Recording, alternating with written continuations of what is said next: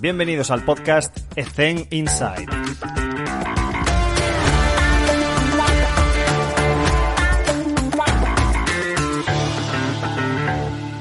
Muy buenas a todos y bienvenidos un día más a Ethen Inside. Está con nosotros José María Oliva Lozano. José María, ¿cómo estás? Cuéntame.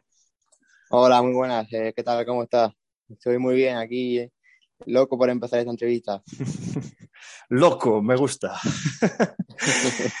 Eh, eh, ah, me gustaría. Bueno, voy a empezar con lo de siempre. Voy a empezar con lo siempre. Eh, Víctor te lanza una pregunta, ¿vale? Y es la siguiente. Le gustaría saber cómo periodizas el entrenamiento de fuerza. Cuéntanos. Bueno, nosotros trabajamos en un equipo de fútbol división juvenil, en división de honor, ¿vale? Entrenamiento de fuerza, pues, estamos muy limitados al día a día porque eh, solo tenemos pues, una hora y cuarto para entrenar, ¿vale? Tenemos, eh, bueno, no tenemos gimnasio, ¿vale? Todo lo que hacemos lo hacemos en el campo y lo que se puede hacer, mm, lo que es la sesión de entrenamiento, o antes de empezar la sesión de entrenamiento, pues lo hacemos mm, un día, dos días a la semana, Mm. ¿vale? En, en días menos, menos cuatro, eh, menos tres. Luego también integramos algo dentro de la sesión, siguiendo pues el entrenamiento coadyuvante, ¿vale? Pero es cierto que, que me gustaría que pudiéramos tener más, más control sobre, sobre este tipo de entrenamiento porque lo- yo lo prescribo como algo com- complementario que se hace por las mañanas y es verdad que pierdo totalmente el control. O sea, yo confío en los jugadores, eh, hay jugadores que sí lo hacen, pero otros jugadores que ellos mismos confiesan que, que no lo hacen, ¿no? Entonces, pues bueno, eh, al final, pues eso, sigo en, lo que yo puedo controlar, pues en el campo eh, hacemos entrenamiento coadyuvante en, en- en menos 4, menos 3, menos 2. Y es que luego la realidad es, pues, las limitaciones que, que tenemos por espacio y tiempo no, no nos permite hacer mucho más. Me encanta que, que hayas, eh, hayas comentado todo esto porque me va a colación de una cosa que hablábamos recientemente un colega y yo, que es, además tú formas parte de ese binomio en el cual pues eres investigador y eres preparador, eres preparador físico. Entonces, eh, cuéntanos un poco eh, cómo es ese, ese perfil. Es decir, tú estás investigando, tienes unas nociones de lo que es ideal, pero luego te encuentras en el día a día con que hay muchísimas complicaciones pues, a nivel de recursos, materiales, humanos, infraestructura, eh, incluso cultura de trabajo, ¿no? Y al final es, es, complicado. Entonces, ¿cómo intentas trasladar lo que sabes al, al contexto en el que te encuentras? Bueno, al final mmm, es lo que hablamos, que, que una cosa es la teoría, ¿no? Hmm. y luego a veces está también la práctica. Eh, nosotros, yo siempre intento hacer todo lo que hago siguiendo eh, una evidencia o, Hmm. o, siguiendo una estructura de trabajo pues, que esté justificada. ¿no? Eh, pero lo creo es que la realidad, el tiempo, los jugadores, las lesiones, el calendario, nos limita, nos limita pues, a, otra, a cambio de última hora, a, a una programación que tiene que ser totalmente flexible y muy dinámica a diario, ¿no?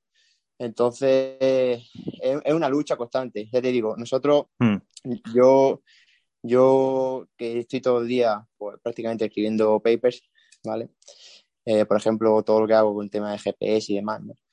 Pues ahí, eh, al final tenemos dos GPS en el equipo, dos, tres, depende del día. Sí. Y, y, bueno, pues intento sacar algunos datos por, por sacar algo, por tener alguna referencia, pero es que la realidad en un equipo eh, juvenil, aunque sea de, dentro de una estructura profesional, pues es, es muy diferente. Hay un libro que, que, tiene José María que, es, que se titula El Sport Scientist y la monitorización de la carga con EPTS y que es un libro cortito que resume muy bien para quien se quiera eh, iniciar o se está iniciando en, el monitoreo de la carga con este tipo de sistemas. Eh, José María, cuéntanos un poco el, resumen de lo que tratas en el libro por si hay alguien que le pueda interesar y luego hablamos de alguna cosa en concreto, si te parece. Pues mira, esto, este libro lo escribí eh, después de mi paso por, por la empresa de Trust System. Trust System es la empresa que fabrica dispositivos para la monitorización del rendimiento a través de, de WIMU, con GPS, sensor mm. inercial y demás. Y continuamente visitaba mucho a, los equipos, ¿no? De primera división, segunda división, otros deportes también.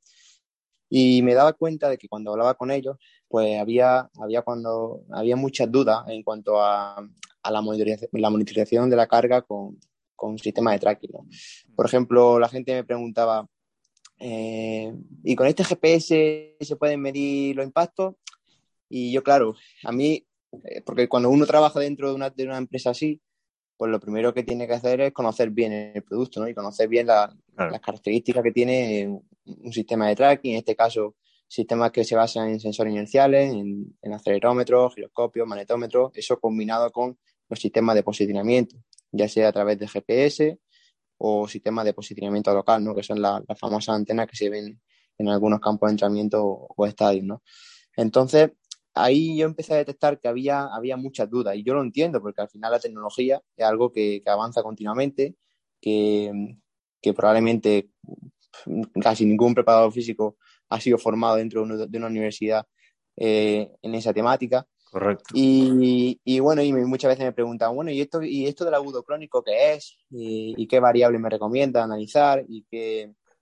Y bueno, eran tantas preguntas que yo decía, pero si esto es, es súper simple y súper sencillo, ¿no? bueno, al final, claro, yo vivía en el día a día de la empresa. Entonces decidí escribir ese libro. Ese libro, pues, fundamentalmente lo que trata es de definir pues, cuál es la posición de, de este Sport Scientist que está empezando a, a aparecer, ¿no? La, la, figura que acá aparece como, yo lo entiendo como una persona que intenta aplicar el, método científico pues dentro del, del cuerpo técnico ya sea a través del, análisis de, datos físicos de GPS o ya sea a través de datos de análisis de, de parámetros de fuerza o, o, o otras variables incluso eh, vinculadas al rendimiento pues eso, eh, de un jugador que se lesiona. O, total, que yo, que yo creo que, que definiendo esa, esa postura del de Sport y, y, encuadrándolo dentro del marco del cuerpo técnico, eh, aparecían, pues bueno, eh, aplicaciones muy interesantes para saber, oye, qué, qué variables son, son importantes, eh, qué informe eh, puedo, puedo preparar, eh, porque hay informes evolutivos para ver informes a, diario, a semanal, mensual, cómo mejoro o cuál es mi comparativa entre el entrenamiento y la competición según el día de la semana. O, el agudo crónico, ¿no? que, tanto se, ha, discutido. Entonces, era, era un análisis, un, libro que consideraba que era necesario. ¿no? Y luego también eh, hablar de la importancia de, los sistemas de tracking, de qué son, de, de, cuáles son las ventajas y desventajas de utilizar cada, cada sistema de tracking, porque hay sistemas de, bueno, de, de, GPS, pero el GPS no funciona en un pabellón, el GPS puede tener más, más fuente de error, hmm. eh, sobre todo en función de la, de la, velocidad o la intensidad de, del movimiento. Eh, los sistemas de... Y me dirán, bueno, pues entonces vamos a utilizar un sistema eh, de posicionamiento local. Pues ya, pero es que el sistema, el sistema de posicionamiento local pues, puede ser más caro, más difícil de, de montar, puede requerir o sea, cada sistema tiene, tiene su ventaja y, y, su, y, su, inconveniente, ¿no? Entonces, pues bueno, esas son las cosas que yo, que yo discuto en el libro fundamentalmente. Voy a ir. Mm, es que apunto muchas cosas. No voy a ir por orden. Eh, ¿Hay algún equipo en primera división que no utilice sistemas de tracking? ¿Sabes, sabes si, es, si esto es así? A ver, eh, de mi conocimiento, eh, todos los equipos ya están utilizando esos, esos sistemas, ¿no? de una marca u otra, pero... De una marca u o sea, otra. Claro. Entonces tenemos y que además, empezar a entender... Sí, dime, dime, dime. dime. Y, y, además eh, la liga tiene su propio, su propio su propia empresa o sistema que proporciona datos a, a todos los equipos, ¿no? Que a través de, de Media Coach, que ellos, bueno, a través de cámara, porque el sistema óptico también es otro tipo de, sistema de, tracking, mm. pues proporciona informes de rendimiento físico a los equipos en partido. No, no, hablo de, entrenamiento, hablo de que después de cada partido, pues cada cuerpo técnico tiene disponible su, su propio informe que la liga eh, proporciona. Pero este informe, igual, pues una, una, de las desventajas de este sistema de, de, tracking, pues es que no tiene información de parámetros tipo impacto, parámetros de, a nivel fisiológico, porque es un sistema de tracking eh, óptico. Simplemente tiene el posicionamiento. No se puede, no se está calculando pues, el, número de impactos que, da, por ejemplo, un jugador. Vale, vale, vale. Pero claro, tiene la ventaja de que, de que no requiere que el jugador lleve ningún, ningún mm. dispositivo, cosa que también, pues, bueno, es muy importante ¿no? en, mm. el mundo del tracking. Y imagínate una persona que nos esté escuchando ahora que está pues, en segunda división o en tercera división, donde sí que hay equipos que no tienen sistema de nada. ¿Cómo empezar? Porque esto es evidente que es una ventaja competitiva, por eso los, los que están en la élite todos lo tienen, porque si no lo tienes, estás en desventaja. Entonces, ¿cómo empezar a dar esos primeros pasos hacia, mira, tío, voy a intentar ser un poco proactivo y me voy a pillar un par de, un par de sistemas y para tener pues, dos o tres chalecos para, para ir empezando? O sea, ¿cuál, aparte de, evidentemente, empezar a formarse y todo esto, pero ¿cuál crees que serían esos pequeños pasos que debería tomar una persona que no tiene nada de sistema de tracking a empezar a tenerlo a disposición para sus jugadores? Bueno, al, final cuando controlamos o intentamos controlar la carga, tenemos que conocer que, hay variables que se obtienen a nivel subjetivo y a nivel objetivo. ¿no? Hmm. Los sistemas de tracking nos dan información objetiva, hmm. pero es verdad que, se puede empezar eh, con un simple cuestionario de, de RPE, ¿no? empezando a calcular, eh, aunque sean variables subjetivas, pero a partir de ahí nosotros podemos, podemos empezar a ir jugando con datos. Yo creo que, el primer paso eh, pasa por eh, conocer eh, qué, variables puedo analizar y cómo puedo empezar a reportar esa, esas variables, más o mm. menos teniendo una, una, bueno, una pequeña validez o llámalo fiabilidad para, para que ese dato tenga, bueno, sea, sea coherente. yo creo que si tú tienes ese primer paso de, vale, sé qué variable estoy analizando y, y, cómo puede tener esto una aplicación práctica, o por ejemplo a través de, la RPE, pues si la multiplica por la duración de la sesión, pues podemos tener una estimación de la carga que, de entrenamiento que, que se ha utilizado toda la vida, pero que opino que si tú no tienes la, información objetiva, pues esa información está un poco sesgada, porque al final los jugadores pues bueno, eh, ya sabemos la RP con cómo funciona. Entonces, yo utilizaría cualquier sistema de tracking, lo hay también low cost, pero bueno, eh, muchas veces... José, puedes dar marcas, ¿eh? Si quieres. Mójate, va. Eh, no, no controlo mucho del sistema de, de, de, low cost. Es que tu propio móvil, tu propio GPS puede generarte un informe. Entonces, si tú tienes ya datos de ahí, pues puedes sacar eh, la primera cosa. Primera variable que se utiliza siempre pues la distancia, ¿no? ¿Por qué? Porque es la, la, más fácil de, de, interpretar, pero luego, una vez que ya tienes GPS, que muchas veces lo puedes conseguir con colaboraciones, con, con universidades, con, con, algunos clubes cercanos que también lo, te lo pueden prestar, o compañeros, pues una vez que tienes esos, esos, instrumentos, eh, variables básicas de distancia, distancia recorrida a alta velocidad, distancia en sprint, eh, número de sprints.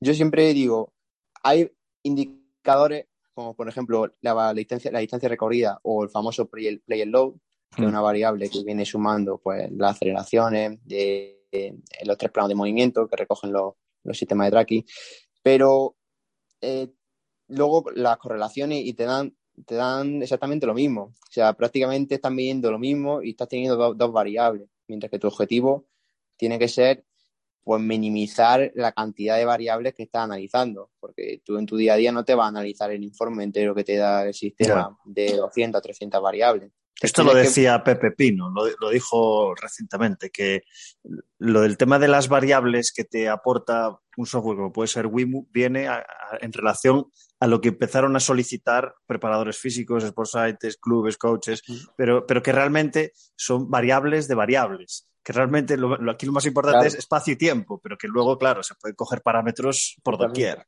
pero que nos estamos volviendo un poco locos. Sí, sí, sí.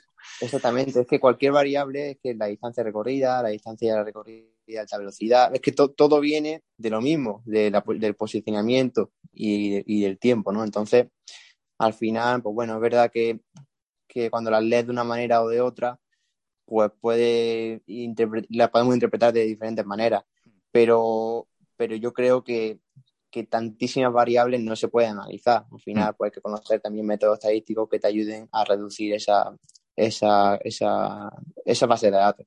Que al final, bueno, son siguientes pasos, eh, mm. no es el primer paso. ¿Y podrías decirme de, de, la experiencia que has tenido estando con los clubes, utilizando, investigando, cuáles son los informes que les resultan más interesantes a los entrenadores y o a los jugadores? A ver, los jugadores siempre eh, necesitan información básica.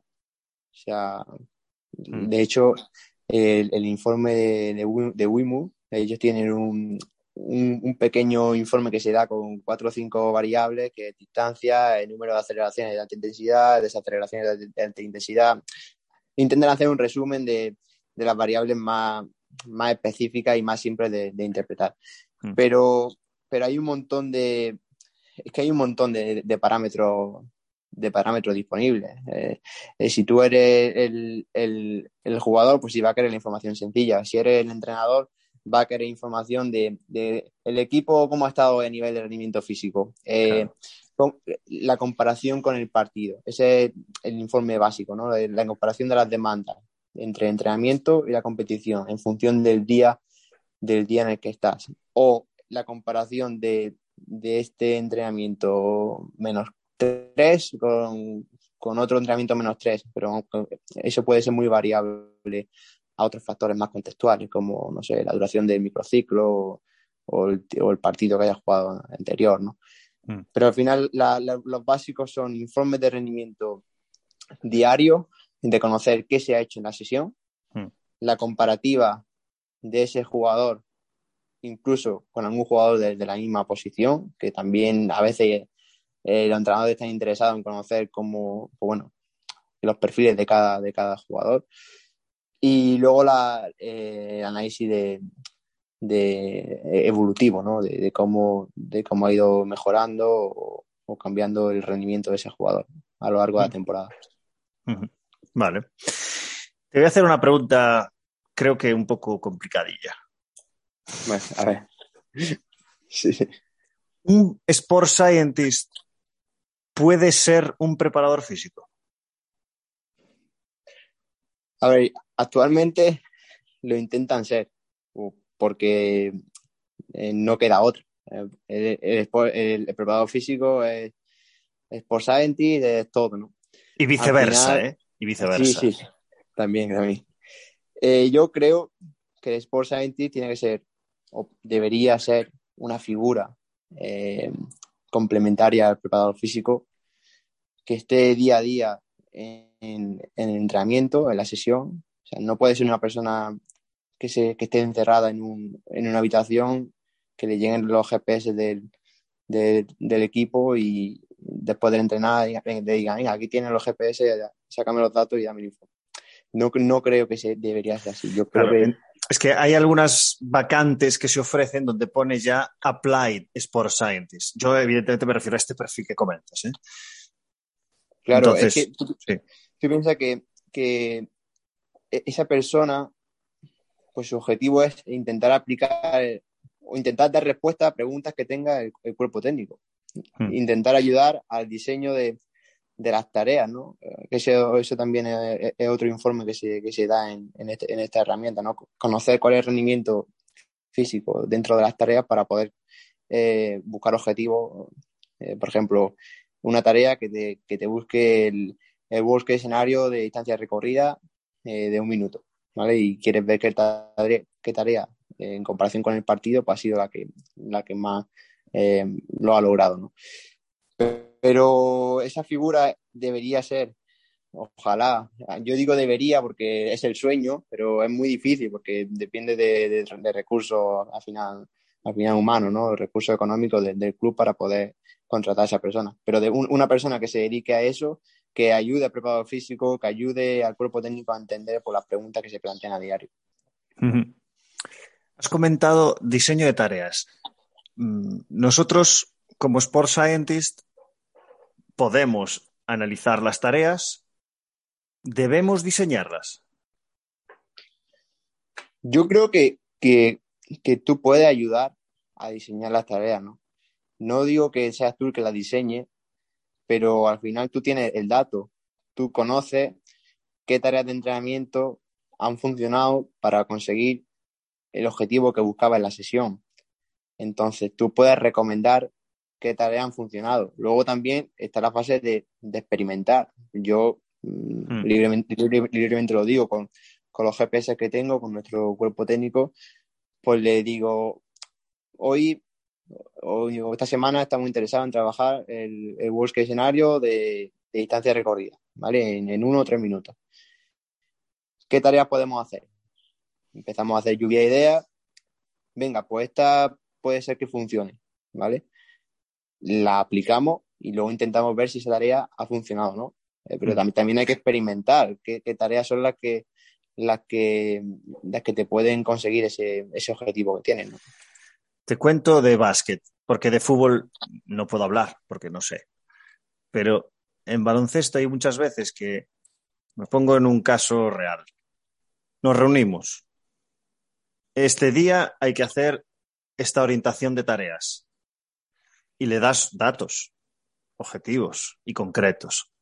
Pero luego se hace otro perfil fisiológico de tarea, porque es más larga, porque es más intensa, pues porque el, el, coach está interactuando en la sesión, porque él a nivel táctico o psicológico decide que es importante maquillar un poco más un aspecto del juego para defender el pick and roll de esta manera. Y se sale de lo que habíamos preparado. ¿Tú consideras que esta adaptación es errónea porque en el match day menos tres había que hacer esto y hemos hecho lo otro? A ver, es que al final es el propio contexto el que, el que te, te determina al final lo que ocurre en la sesión. O sea, tú puedes tener preparada una sesión pero si los jugadores no, no están metidos o, tú tienes que interrumpirla por cualquier motivo, pues eh, habrá que intentarlo en otro, momento. Si el objetivo no se cumple, el fin debe ser cumplirlo, ¿no? Pero, claro, es que ¿cuál es el objetivo? ¿Cuál es el objetivo? Hacer un número. Eh, no estoy yendo a pillar, ¿eh? estoy intentando ser reflexivo, sino el objetivo que es, me voy a poner en lo más drástico, hacer 15 minutos o que la tarea salga bien porque nos lo van a hacer en el partido y no queremos que nos castiguen en este pick and roll. El objetivo, creo que debe ser, si el objetivo es técnico, habrá que conseguir el objetivo técnico o táctico, ¿no? El... objetivo es ganar. Ya, ya, ya, pero... El objetivo es ganar. ya, pero la tarea, la tarea al final, yo cuando estoy en entrenamiento, ¿no? Te das cuenta de que hay momentos que, que el objetivo técnico o táctico de la tarea es más importante que, el físico, ¿no? Aunque nosotros debemos luchar porque el físico se cumpla. Vale, te voy a poner en un escenario, porque es que a mí me encanta porque tú tienes el perfil, eh, eh, tienes el, binomio. Sí, bueno. Em, el miércoles que viene jugamos contra Perfumerías Avenida, el primer partido de Euroliga de tres de cuartos de final de la Euroliga. Y mm, este es el miércoles. Pues hoy, por la tarde va a haber una sesión de una hora y diez donde hay ejercicios que tienen una orientación técnico-táctica clarísima, que es cómo coño vamos a defender el pick and roll de Maite Cazorla y Silvia Domínguez. Entonces, hay establecidos unos minutajes para esas tareas. Pero tú imagínate, oye, que son 12 minutos aquí, vamos a hacer oleadas, hacemos tres pistas, descanso, tal, no sé qué, no sé cuánto, vale. Pero el, coach dice, hostia, esto, esto no está saliendo bien porque no lo entienden, porque al final, pues, pues eh, tú coges, no quiero dar nombres, pero hay jugadoras que tienen un conocimiento del juego muy superior a otras, pues por experiencia, por capacidad, por lo que sea. Entonces hay gente que le va a costar más asimilar ciertas pautas tácticas. Eh, claro, tú, tú, vas a ir allí con el cronómetro a decirle al coach, eh, ya está. O, o vas a dejar que, que, que, intente luchar por conseguir el objetivo de la tarea, porque el miércoles no jugamos la vida. Claro, a esto voy, ¿sabes? Al hecho de que estoy, estoy siendo un poco absolutista con el tema este, pero, pero es que es así. Al final nosotros estamos tomando datos, pero tenemos que tener claro cuál es el objetivo de entrenar. El objetivo de entrenar es ganar. Hombre, eso, eso no cabe ninguna duda. Al final, da igual cómo haya entrenado. De hecho, hay semanas que, que dice, madre mía, vaya, vaya, vaya entrenamiento más penoso hemos hecho. Cierto. Y, y ganamos, ¿no? Y otra semana Sí. que dice que bien hemos entrenado, que bien lo estamos haciendo y, y llega y, y el partido horrible. ¿Por qué Al crees que pasa eso? ¿Por qué crees que pasa? Pues sinceramente no lo sé. Siempre me lo pregunto. ¿eh? A veces que dice la, la famosa pregunta de, de Mourinho, ¿no? ¿Por qué, no? ¿Por qué, por qué y, y por qué? Al final.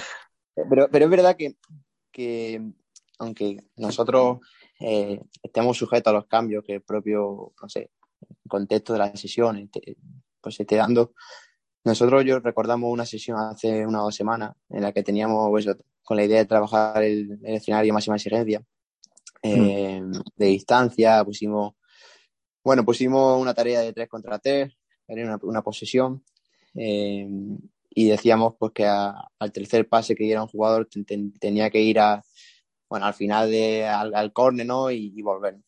Eh, luego eso generaba eh, una superioridad en el equipo que, bueno, en el, el equipo que, que no había perdido a ese jugador, y hicimos varias series, ¿no?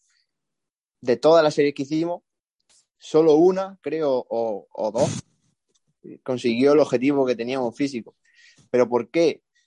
Porque, bueno, los jugadores a veces no se enteran o los jugadores eh, no, o sea, eh, eh, se le olvida contar, ¿no? El- lo de que al tercer pase me tengo que ir, Mm. o algunos, no sé, no creo que le hagan caso hecho, pero estoy seguro que a algunos se les pasa, ¿no? Entonces, estamos sujetos a lo que ocurra dentro de la tarea, nosotros tenemos que estar ahí. eh, de hecho, hubo un cambio que nosotros hicimos dentro de la sesión que hizo que, que los jugadores se, bueno, eh, rindieran y se consiguiera el objetivo dentro de esa, de esa, de esa, de esa serie. ¿no?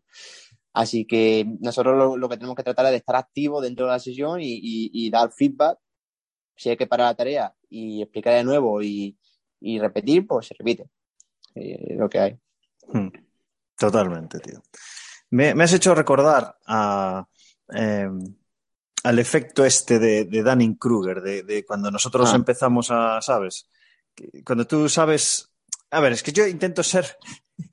Voy a explicarlo eh, con, con un poco de contexto. Porque, bueno, no sé, no sé si alguien...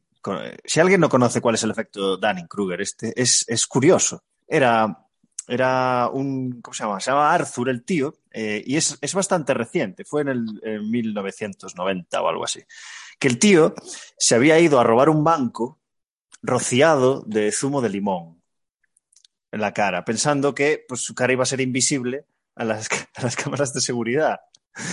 Entonces él decía, claro, si el zumo de limón tú eh, eh, escribes con, con tinta de, de- en, un papel, es invisible. Por tanto, si yo me lo echo a la cara, pues, pues voy a ser invisible a las cámaras. Entonces, luego salieron las imágenes, los policías detuvieron a Arthur y, y él sorprendido dijo, hostia, pero ¿por qué? Si yo me había echado zumo en... Entonces, claro, ahí es cuando los psicólogos Dunning y Kruger, totalmente desconcertados, estudiaron a Arthur y a otras personas, ¿no? Y se dieron, la- se dieron cuenta, o sea, la conclusión fue, es la típica gráfica que visteis todos de Danny Kruger, donde tú tienes muchísima confianza y seguridad cuando aprendes una cosa nueva, porque no, no sabes todo el conocimiento que hay detrás de esa temática. Entonces, unos pocos se quedan ahí, que son los típicos simplones que no tienen ni idea de una temática, pero como saben un poquito, tienen muchísima certeza en lo que dicen.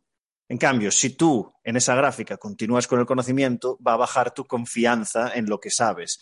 Y si te quedas ahí sin seguir el aprendizaje, es la típica sensación de no sé nada, no sé, no sé absolutamente nada. Y es solamente cuando tú continúas con el aprendizaje, cuando vuelves a recuperar la confianza perdida del primer punto.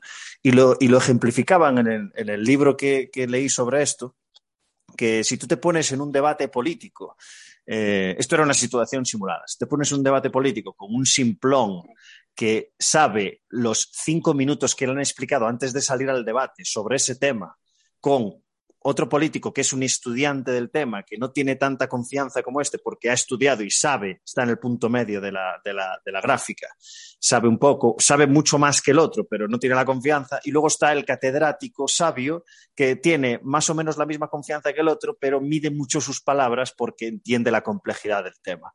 Pues probablemente por votación salga ganando el simplón por la confianza y la certeza que tiene. Entonces, a lo que voy aquí es, cuando nosotros estamos sentados en una mesa con nuestros colegas, psicólogos, preparadores físicos, readaptadores, fisios, tal, creo que juega mucho en nuestra contra la cantidad de conocimientos que tenemos sobre una. Ya, ya, ya, no, ya, te, no te hablo de la horizontal, sino de la verticalidad de la preparación física y no nos mojamos tanto, pues porque no hemos llegado todavía a ese nivel de confianza con el conocimiento que tenemos. Y creo que si cambiamos un poco más la contundencia con la que decimos las cosas, la confianza con la que decimos las cosas, sabiendo de la complejidad, vamos a tener más números de que lo que nosotros propongamos salga adelante, porque, porque tenemos los conocimientos necesarios. Y no sé qué opinas sobre todo esto.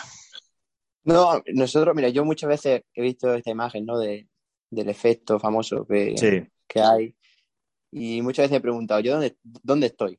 ¿No? Eh, o, o, o, dime, o, dime, que tú no te la has preguntado, no lo sé. Hombre, pero, hombre.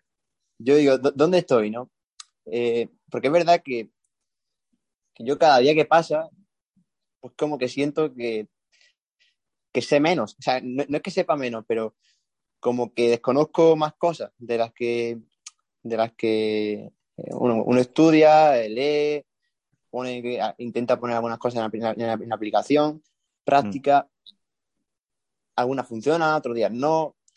Pues yo qué sé, al final tampoco creo mucho en el efecto ese. Yo lo que creo es que pues cada día te vas, te vas dando cuenta de, de cosas que, que funcionan y lo que funciona hoy, pues, yo, yo, lo he intentado otro día y no ha funcionado. Entonces, eh, yo creo que hay que ser consciente. ¿Problema de conocimiento o problema claro. de experiencia práctica?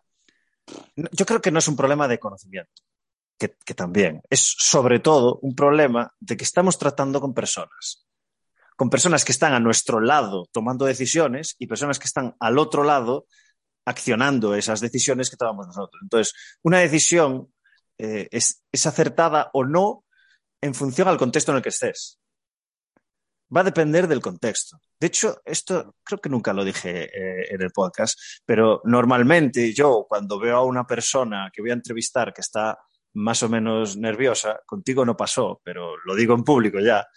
Yo a esa persona le yo sorprendería a la gente que está nerviosa antes de una entrevista, que digo, joder, si estás nerviosa tú, pues yo no sé cómo estaré. y yo le digo, no te preocupes, porque todas las preguntas que te voy a hacer van a ser en función a tu conocimiento, a tu experiencia y a tu contexto. Por tanto, cualquier respuesta va a ser acertada, porque es tu contexto. Y lo que a ti te funciona, pues yo lo cogeré y diré, hostia, pues en mi contexto no, sería imposible aplicar eso. Y es, han salido muchos ejemplos de, que lo he dicho literalmente, hostia, yo es que esto no lo puedo hacer con, con, mis jugadoras, porque estamos en doble competición, porque hay jugadoras con una cultura de trabajo completamente diferente, porque hay gente que tiene sus propios preparadores físicos que les manda. Claro, es que es, es, es muy difícil y es diferente. Entonces, creo que no es falta de conocimiento, sino entender que estamos trabajando con personas y que hoy una decisión puede ser acertada y el año que viene con otras personas es equivocada por, porque no te has adaptado a ellas, por ejemplo. ¿Sabes? Sí, sí. Absolutamente. Vale, vamos a una parte un poco más eso, personal, que siempre hago ahí ese, ese binomio 30-30. ¿Qué, ¿Qué has cambiado? A esto se lo, creo que se lo pregunto a todos los investigadores, preparadores físicos, por ese binomio, a raíz de tu conocimiento investigador. Es decir, antes lo hacía de esta forma, pero ahora que tengo experiencia y conocimientos de investigación, ahora lo hago de forma diferente porque la ciencia me, me apoya. Bueno, pues el análisis de datos, por ejemplo, es algo que, que lo he cambiado totalmente. Antes, pues bueno, te basaba en, en medias, en lo que decía, mm. bueno, tú imagínate, distancia recorrida del equipo, ¿no? O distancia recorrida eh, de esta posición, al final, o distancia recorrida de este jugador. Al final, cuando atiendes a media, tienes que entender que estás metiendo todo en un saco y que dentro de, esa media, pues, pues hay muchos puntos. Mm. Eh, mm. Y luego eso también lo intenta, puedes más o menos ver la, la división típica, pero tampoco es, te, va, te, va, te va a servir de mucho, ¿no? De hecho, ahora pues intento aplicar, eh, pues, en lugar de utilizar herramientas como Excel o simplemente Power BI, pues aprendí a, utilizar Python, ¿vale? Madre mía, joder. No, tampoco, no, tampoco, no, no, no, no nivel eh, informático, por supuesto, pero con alguna gráfica que se pueden sacar de barras, que puedes ver dentro de esa, de esa barra de la media, pues donde se ubica cada punto de cada jugador y, ubicarlo o relacionarlo con el siguiente punto de ese mismo jugador. ¿no? Al final, pues son cosas, cosas que cambian por, el tema de, la investigación. Luego también, pues, sobre todo lo que más creo que cambiaba es un poco la, el espíritu crítico, ¿no? El, mm. el cuestionar cualquier cosa que, que, leo, que veo, y incluso en mi propia investigación. Eh, es verdad que nosotros en el mundo en el, mundo en el que estamos, ¿no? estamos obligados a, a, publicar mucho, porque si quieres mantenerte en la universidad, pues esas son las normas del juego. Hmm. Pero eso implica también que la investigación que se hace o lo que se publica, pues no siempre tiene o interés o tanta aplicación práctica como, como uno desearía. Y hmm. intento eso, ser más crítico, eh, lo veo porque, bueno, yo miro mi estudio de hace dos años y, veo cómo intento representarlo, leerlo ahora, y, es muy diferente. Por ejemplo, hace dos años que no estaba tan metido en, en el campo, ¿no? Pues eh, cuando me dedicaba a redactar el apartado de aplicaciones prácticas de un estudio, pues no lo, no lo enfocaba igual que lo, que lo puedo enfocar ahora, ¿no? Y hmm. eso también, pues bueno, eh, son cosas que, que, te lo da la investigación y te lo da la práctica. Pero, hmm. insisto, cada, es que cada día vas cambiando cosas, vas probando cosas, eh, unas funcionan, otras no, y bueno, hmm. no es que sea ahora mismo, como algunos dicen, eh, un experto en. No, al final pues, me dedico a esto a mi día a día y, bueno, intento mejorar eh, el trabajo que hago. Mucha gente que he podido entrevistar que está en una situación parecida em, comparte lo, que has dicho, el hecho de, que empezar a investigar, perdón, empezar a investigar hace que se desarrolle en ti ese, ese razonamiento crítico un poco más, un poco más serio. Em, ¿Qué más? Tengo, tengo un par de preguntas más para, acabar, si te parece. voy a empezar por esta. ¿Qué, como eh, me estoy en el binomio ahora en la parte del preparador físico, ¿eh? Sí, sí. ¿Qué crees que es aquello que todavía no se te da tan bien que necesitas mejorar? Sí, vaya pregunta. ¿eh? Son, son muchas cosas, ¿eh? no, no, te digo que... Elige una que creas que le pueda aportar valor a alguien que no tiene la experiencia que tú tienes. Pues yo creo que, que manejar el, la variabilidad que hay dentro del contexto, ¿no? O sea, o sea que un jugador te viene hoy, mm. te dice me, me duele aquí, eh, habla con el fisio, eh, consideramos que tienes que trabajar ese glúteo, por ejemplo. Hmm. Y, y, muchas veces digo, pero vamos a ver. Pero el fisio dice que hay que trabajar el glúteo. Yo, yo te hago la rutina del glúteo que tú, que tú me digas, que, el, que el fisio diga. Pero es como que me cuesta, como que lo, lo hago, pero no estoy, no estoy muy seguro de, de si realmente tiene sentido eso. Como, como preparador físico, digo, a ver, eh, a mí me has pedido esto, yo te doy porque me lo has pedido, pero realmente en mí, dentro de mí, no estoy yo totalmente seguro de que eso sea la, estrategia. No sé si, me explico. te entiendo perfectamente. Sí, sí. De hecho, es como que manejar esa, esos cambios que hay en el día a día y, que son repentinos y que tienes que dar una respuesta rápida, pero, pero no, no estás seguro de que, de que eso vaya en la línea. Yo aquí, por, por, por poder aportar eh, contexto y ejemplo, eh, lo primero que haría sería hacerlo sin ningún tipo de dudas, porque no quiero desautorizar al fisio. Y si esto es claro. un trabajo en equipo, eh, es literalmente lo que, lo que has dicho tú, pero siempre con esa duda. Entonces luego yo voy a hablar con el fisio le voy a decir, ¿por qué le, le, prescribiste trabajo de glúteo? ¿Qué estás buscando con esto? Yo tengo un paradigma de entrenamiento diferente, yo entiendo esto de otra forma. Entonces, no, no, no le desautorices. O sea, esto, hay, pongo otro ejemplo en, en ECEN. En ECEN tenemos una norma que es que si, si tú, por ejemplo, eres entrenador de ECEN y te vas de vacaciones y yo voy a cubrirte y un cliente me dice, hostia, es que con José María lo hacíamos así. ¿Yo qué le voy a decir? Ah, vale, vale, vale. Pues por supuesto, lo hacemos así, porque así está mejor. Porque es tu entrenador titular y no le voy a desautorizar. Si llego allí y le digo, po, este no tiene ni puta idea, hay que hacerlo así. Puh, las cagado, las cagado. Entonces, sí. en este ámbito de rendimiento, muchísimo más. O sea, si el fisio te dice tal y estás con la jugadora, mi opinión es, vamos, perfecto, vale. Si lo dice, si lo dice Betty, vamos allí y lo hacemos. Y luego hablo con Betty y le dices, oye, mm, ¿por qué tal? ¿Por qué cual? Que igual me, me convence. No estoy diciendo que, esté mal, ni mucho menos. Pero en, encontrar la forma en la que cada uno dé su opinión y se respete. ¿sabes? En plan, este, este trabajo de glúteo, si quieres lo puedes hacer tú. O sea, yo se lo diría hasta, hasta ese punto, porque sí que creo que los fisios pueden prescribir ejercicio, por supuesto. No les llamaría ejercicio terapéutico, porque es una chorrada. Es como si le llamas... Uh, es lo mismo que nosotros hacemos con el trabajo de fuerza preventivo. O, ¿sabes? O sea, ¿qué, qué es eso? Pues prescripción de ejercicios y más. Entonces, por eso no entiendo todo este conflicto que hay con, con fisios y, y, preparadores físicos. Yo creo que es porque es solamente la gente de clínica, pero los, los fisios y cafits que están en entornos de rendimiento entienden esta, esta multidisciplinaridad y este trabajo en equipo, porque es evidente. Pero bueno, por dar un contexto real de, de, cosas que han pasado. Sí, sí, sí. Son, a, son cosas del día a día, ¿no? Que es lo, es lo difícil, ¿no? Son las cosas del día a día lo que, lo que yo creo que que es la realidad y los cambios que surgen, pues el saber gestionar esos cambios a diario, ¿no? eso también es fundamental.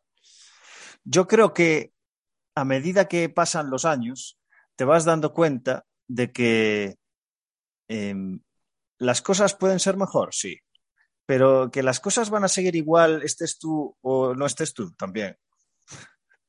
O sea, también que, que, siempre se puede ir a mejor, evidente, pero es que tú eres una mínima. Hace mucho que publiqué una foto que era súper representativa de lo que voy a decir, que, que es que tú eres una pieza súper súper pequeñita en el puzzle del atleta.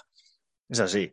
Hay, hay, una foto muy famosa de un atleta que, que le falta una pieza y un entrenador que le entrega esa pequeña pieza y, y es, es, totalmente simbólico de que creemos que sabemos mucho y creemos que podemos afectar muchísimo al rendimiento del jugador, pero, pero no están así. No están así. Y te vas dando cuenta conforme pasan los años. Y fíjate lo que voy a decir. Cada vez, cada vez más creo que, y hablo del básquet, ¿eh? cada vez más creo que el físico está sobrevalorado. ¿En serio?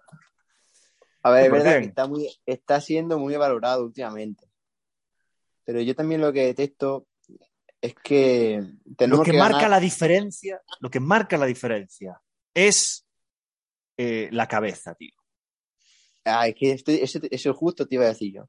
Que, que, al final lo que más hay que trabajar es eh, que el jugador pues, ponga de su parte, eh, no solo dentro del campo, sino sobre todo eso fuera es, del campo. Eso es. En, en, lo, que, en lo que quiere conseguir. ¿no?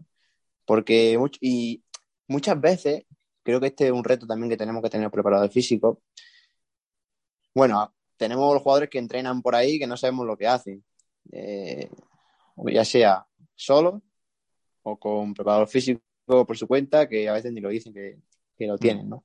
Mm. Y, y, creo que si nosotros conseguimos controlar un poco eso, tener eh, a ese jugador motivado, que, que siga una, una rutina que tú que tú le prescribas o que, que esté, que esté haciendo cosas que por lo menos estén bajo tu control. Creo que eso es algo que es lo más difícil de conseguir. lo más difícil de conseguir porque cada jugador es un mundo, cada jugador tiene una cosa en su cabeza. Mm. Tú, hay jugadores que, que entre los propios, entre ellos mismos, hablan y no, es que yo el año pasado tuve, seguí una rutina de hipertrofia y gané 10 kilos. Esto es caso verídico. ¿eh? Eso se lo comentan a otro jugador. Yo mm, poco a poco me di, cuenta, me di cuenta que hay otro jugador que se junta mucho con ese tipo y al final 6 kilos más de masa muscular. Y dice, hostia, y yo, yo no he estado en ese camino. Yo intenté ayudarle con mi rutina y demás, pero ellos han seguido a lo suyo, ¿sabes? Su cabeza está en otro mundo, entre ellos hablan y tiene más credibilidad que, lo que tú le digas, ¿no? O sea, que la experiencia de su compañero puede tener más credibilidad que, la tuya. Totalmente, totalmente. Esto es el efecto Pigmalión. Tus, tus acciones, tus creencias determinan tus acciones y viceversa. Y es, y es un círculo completamente cerrado y vicioso. Por eso creo que los fisios le llaman eh, el espectro biopsicosocial, ¿no? Y nosotros creo que cuando empezamos nos dedicamos mucho a lo bio, a lo, fisiológico, a lo anatómico, a lo físico, y, no, respetamos tanto lo, lo, otro, lo psico y lo socio. Y creo que es igual o más determinante, porque, repito, ¿cuántas horas estamos con los atletas? ¿Qué porcentaje de incidencia tenemos en los atletas? Muy poco, muy poco. Esto se lo dije a una jugadora este año. Eh, yo, el año que viene, igual no estoy. O sea, tú, tienes que pensar, tú tienes que ser egoísta y tienes que pensar un poco en ti. Porque, porque el año que viene estarás con otros entrenadores, con otro oficio, con otro. pero tú estás contigo misma 24-7. Entonces, lo que yo te diga, tómatelo al, 30%, porque tú tienes que pensar qué crees que es lo mejor para ti. Yo estoy convencido de que es esto, pero, pero quizás dentro de 15 años pues, pues es diferente, ¿sabes? O sea, que tú tienes que estar totalmente con la, con la certeza de que lo que estás haciendo es con un objetivo y es lo mejor para ti, porque si no, y eso es psico, totalmente. Totalmente, sí, todo está en la cabeza. Sí, sí, eso seguro. bueno, que nos estamos yendo un poco de la, por la parra, pero es algo que tengo bastante reciente por la charla que tuve con esta jugadora y es así. Bueno, em, José María, ya llevamos aquí una horita charlando. Em, no sé si quieres contar algo más, si no, lo cerramos. Nada, está eh, todo bien, hombre. Eh, la entrevista muy, muy, muy ligera, muy, muy bien, muy tranquilo. Pues venga, vamos a fastidiarlo. Cuéntame alguna cagada que has cometido. venga, cuéntame alguna historia, va. Seguro que te ha pasado algo o con los GPS o con las revistas o con jugadores. Alguna historia, va. Eh, mucha historia, sí. Mira, hubo una. O estudiantes. Eh, no, no, hubo una con el tema de, los GPS, que, bueno, estábamos viendo, porque había un jugador que salía, salía una velocidad máxima, no sé, de, no sé de 40 kilómetros por hora, 45 kilómetros por hora. Wow, eh, sí, había, había, bueno, eh, salía también, había recorrido un montón de metros, no sé, una exageración. Y yo estaba ahí, venga a partirme la cabeza con qué es lo que había pasado, qué es lo que había ocurrido. Y es que, claro, lo que había ocurrido era que, el GPS no se lo había puesto y lo había dejado en el vestuario. Y tú imagínate, cuando tú dejas un GPS dentro de un espacio cerrado, puede ocurrir dos cosas. Una, que haya cero cobertura, mm. o dos, que hay un poco de cobertura y eso te venga a dar picotazos de, de velocidades, ¿sabes? De, distancia que parece que se está moviendo, pero no. ¿Y por qué te das cuenta luego de eso? Porque te das cuenta de que, de que la variable play load, de que la variable de, los acelerómetros, pues están en, en cero, o sea, están totalmente llanas, ¿no? Esas son cosas que, que dices, eh, te tira una hora y media analizando y dice, pero vamos, es que no se lo ha puesto. Y yo, y yo intentando ver qué es este GPS que no vale. No, no, no era, el problema del GPS, el problema era de, de eso, de, que no se lo haya puesto y, que estaba dando pico la señal.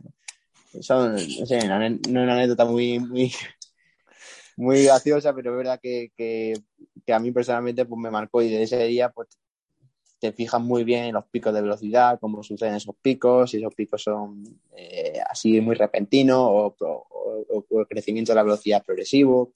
Bueno, son cosas que te, ayudan a darte cuenta de otras. Qué bueno. A mí me pasó, que lo conté una vez, que en un ejercicio, eh, o sea, me habían dado el reporte de los WIMU y en un ejercicio de tiro, que era imposible, eh, había hits. Y digo, hostia, tío, aquí no puede ser. Ya me dice, Alex, créeme, mm, esto no falla. O sea, seguramente se hayan chocado en la fila las dos jugadoras. Y, efectivamente, luego fui a hablar con ellas y les dije, oye, ¿creéis que aquí eh, tal? Y así, sí, sí, que me pisó tal y después... Bueno, bueno, desastre. Y sí que es cierto que, joder, si ves el dato bruto y no lo analizas, eh, pues venga, un hit. Pero claro, mm, hay que ver, hay que, hay que sentarse y, y analizarlo en conciencia, si no, pues no sirve de nada. Muy bien, pues nada, José María, eh, ha sido un placer tenerte aquí con nosotros. Eh, ya sabéis que tiene ahí su libro de monitorización que os aconsejo a todos que usáis porque es una reflexión muy sintetizada de los primeros pasos. Y nada más, agradecerte un montón de haber estado con nosotros en este episodio y como digo siempre, te deseo lo mejor en lo profesional, pero sobre todo en lo personal. Vale, así que muchísimas gracias. Muchas gracias por, por contactar, Alex. Muchas gracias. Venga, un saludo, tío. Cuídate. Un saludo. Hasta luego.